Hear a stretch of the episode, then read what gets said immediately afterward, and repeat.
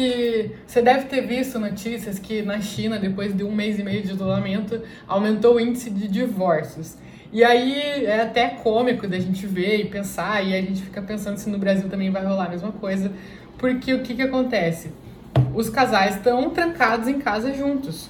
Só que se a gente for pensar, isso é uma coisa muito absurda, porque se a gente casa com alguém, se a gente se relaciona com alguém, é porque a gente gosta da companhia do outro. É porque a gente quer estar junto do outro. E aí os casais estão brigando, estão se separando justamente por estar muito perto um do outro.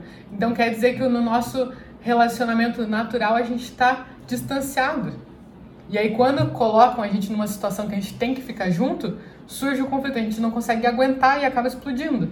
Então, é a hora de analisar como que tá o seu relacionamento, como que é o final de semana de vocês, o dia a dia de vocês. Vocês fazem tudo separado? Vocês têm tem que ter, claro, um equilíbrio, né? Você tem que ter suas atividades, seu marido, sua namorada tem que ter as dela, tem que ter os momentos de lazer, mas vocês fazem alguma coisa juntos? Vocês têm um momento juntos?